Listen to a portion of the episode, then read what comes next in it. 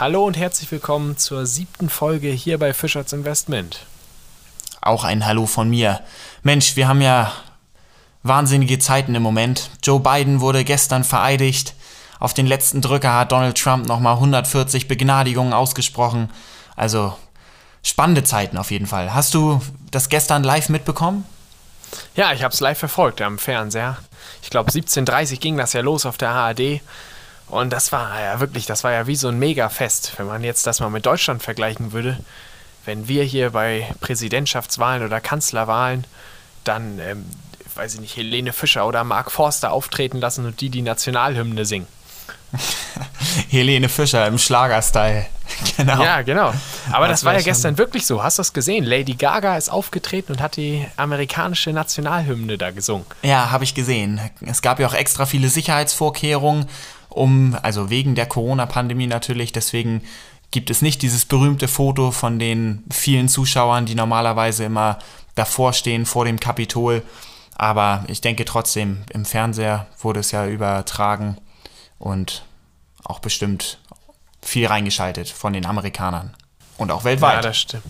Ja, ich denke auch, das war ein weltweites ähm, Fest, so viel wie so ein WM-Länderspiel oder so. Aber das stimmt, dieser Platz da vor dem Kapitol, der ist ja sonst immer mit Menschenmassen voll. Diesmal waren ja nur dann ähm, Fahnen da, die da, die sie aufgestellt haben. Sah aber auch ganz cool aus. Also war insgesamt eine witzige Zeremonie, hat mir gefallen. Auch Bidens Antrittsrede sehr vielversprechend. Er will sich ja mit der ganzen Welt wieder anfreunden und Amerika vereinen wieder. Es werden wahrscheinlich, ja, wird schwer für ihn, denke ich. Was sagst du, was heißt das für die Börse? Wir haben ja jetzt schon einen ziemlich guten Aufschwung in der letzten Woche erlebt. Ja, ich bin sehr gespannt. Also Biden generell geht ja wieder mehr auf die Nachhaltigkeit. Jetzt will er ja auch wieder ins Pariser Klimaabkommen eintreten. Dadurch profitieren natürlich Firmen, die mit Wasserstoff, ähm, grüner Energie und äh, so zu tun haben. Auf der anderen Seite möchte er ja Cannabis in der USA legalisieren. Von daher die Cannabisbranche, die wirklich richtig gelitten hat, auch wieder voll im Aufschwung. Aber die Kurse sind natürlich auch schon relativ hoch. Also man weiß nicht, was alles schon im, in den Aktienkursen eingepreist ist. Wie siehst du das denn? Ja, ich sehe das genauso. Also es werden wieder Branchen, die unter Trump halt ähm, sehr stark gestiegen sind und sehr stark profitiert haben, die werden natürlich fallen. Und Branchen, die jetzt die normale Politik, sage ich jetzt mal in Anführungszeichen, unterstützen, ähm, werden natürlich steigen. Und wie gesagt, Cannabis fand ich ein sehr interessanter Punkt hier jetzt von dir. Da bin ich nämlich jetzt auch vor kurzem eingestiegen. Ich sehe da nämlich auch noch Potenzial und vor allem durch Biden an der Macht wird das interessant und ich kann euch hier vielleicht mal nur kurz ein, zwei Firmen sagen, die da sehr gut reinpassen würden. Ich habe unter anderem Afria. Das ist eine Aktie, die haben jetzt vor kurzem mit äh, Tilray, einem anderen Cannabis-Hersteller, fusioniert und könnten so jetzt der größte Cannabis-Hersteller der Welt werden. Also die profitieren logischerweise von Legalisierung der Droge. Ähm, dazu haben wir noch, oder habe ich mir noch gekauft, äh, Cresco. Die haben jetzt einen Umsatz gemacht von, ich muss einmal nachschauen hier, 153 Millionen US-Dollar im dritten Quartal und das ist äh, eine 60% Steigerung ähm, gegenüber dem zweiten Quartal, also auch wahnsinnig viel. Und äh, dazu andere Cannabis-Firmen, die auch gut gelaufen sind jetzt in letzter Zeit, ist Canopy Growth oder Village Farms. Wie gesagt, ich habe sie mir alle vier gekauft. Ähm, der Cannabis-Markt ist besonders volatil und deswegen ist es gut, hier mehrere Aktien zu kaufen, um so das ein bisschen abzufedern, das Risiko. Oder man kauft einfach den Index. Es gibt ähm, ja, den äh, Cannabis Select Index. Ähm, dort sind gleich mehrere Cannabis-Aktien drin und dann hat man natürlich die beste Risikostreuung. Ja, die Cannabis-Branche, die ist auf jeden Fall am Laufen in Amerika. Und wenn Biden das jetzt legalisieren sollte und als Medikament in den Apotheken auch frei verkäuflich hat, dann bin ich sehr, sehr gespannt. Dann sieht es noch besser aus für die Unternehmen und die Kurse werden dementsprechend dann auch mitsteigen. Aber wir wollen heute ja nochmal zu einer Frage kommen, die uns gestellt wurde über Instagram. Und zwar geht es da um den CFD-Handel. Tom, du hast damit ja schon Erfahrung. Willst du das mal kurz erzählen? Contracts for Difference. Das machen viele Daytrader, um kurzfristig auf fallende oder steigende Kurse zu setzen. Also im Grunde genommen eine alternative Anlageform zu den Aktien, die wir bereits vorgestellt haben. Na gut, ich weiß nicht, ob es noch eine Anlageform ist. Ja, das ist eher Zockerei, ne? Daytrading, hast du ja schon gesagt. Erinnert mich immer ein bisschen an Casino, wo man auf Schwarz oder Rot setzen kann beim Roulette. Ja, denn als ich mein CFD-Konto eröffnet habe bei der Consorsbank, Bank, ähm, schrieben die, dass 80% der Kleinanleger ähm, beim CFD-Handel Geld verlieren. Und äh, das spricht natürlich schon Bände. Das Problem beim CFD-Handel ist einfach, dass man wirklich sehr kurzfristig auf steigende oder fallende Kurse setzt, also wirklich minutentechnisch, vielleicht noch stundentechnisch. Und das kann man einfach natürlich nicht mehr richtig voraussagen, weil minutentechnisch kann natürlich alles passieren. Deswegen jetzt für unsere Zuhörer, was ist denn überhaupt ein CFD? Ein CFD heißt ja, hast du ja vorhin schon gesagt, Contract for Difference. Und an sich schließt man dabei eben einen Vertrag, also einen Contract mit seinem Broker über die Kursdifferenzen, also über die Difference.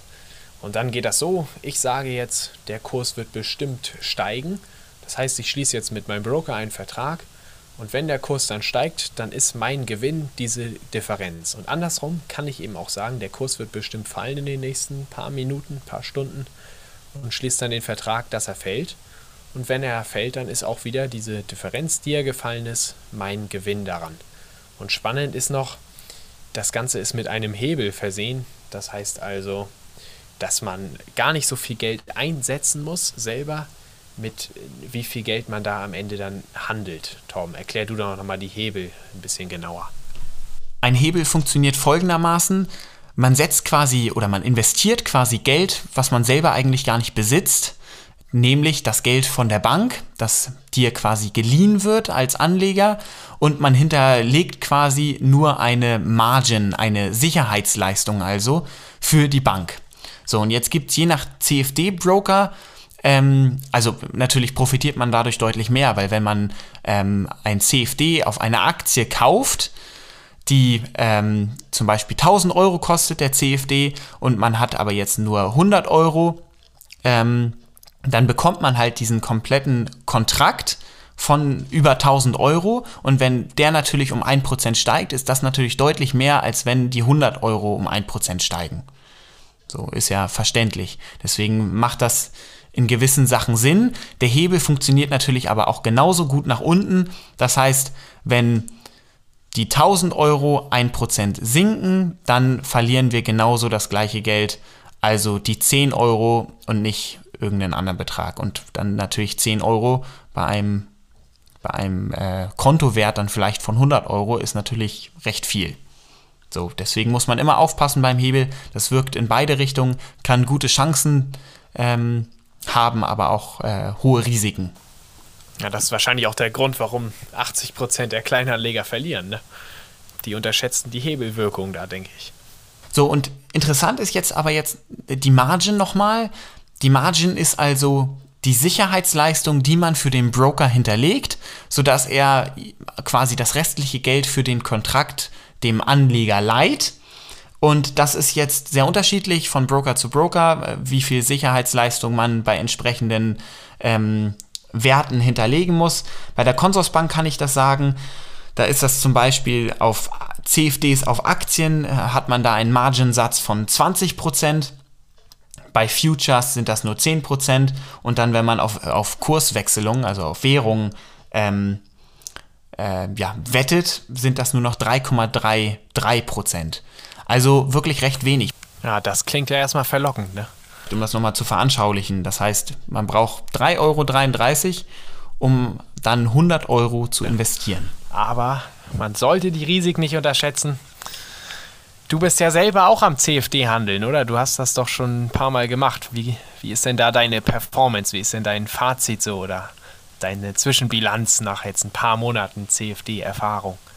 Ich wollte das gern mal ausprobieren, deswegen habe ich vor einem Dreivierteljahr circa ein Demokonto gestartet und habe damit erstmal drei Monate rumhantiert. Ich wollte wirklich das erstmal kennenlernen. Hier ist das vor allem auch besonders wichtig, dass man dieses Tool kennenlernt, auch eigentlich recht ähm, unterschiedlich von Broker zu Broker, wie man entsprechend äh, rein und raus geht, weil das ist wirklich sehr kurzfristig und deswegen muss man äh, gucken, dass man ähm, rechtzeitig auch wieder rauskommt, gut Stop-Loss setzt, also ähm, den, die automatische Order, einen Kontrakt wieder zu verkaufen.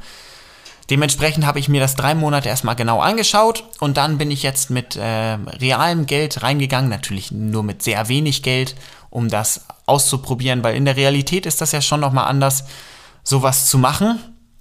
Und im Gesamten habe ich natürlich auch verloren. Ähm, ich habe mich, glaube ich, äh, von ja, wie, wie viel Prozent habe ich mich runtergewirtschaftet? Ich glaube, das sind vier Prozent in einem Dreivierteljahr. Also es geht noch und für mich war es die Erfahrung wert, aber als langfristige Anlagemöglichkeit ist das nichts. Ja, wer macht das? Also erstmal wahrscheinlich so Leute wie du, die das mal ausprobieren wollen.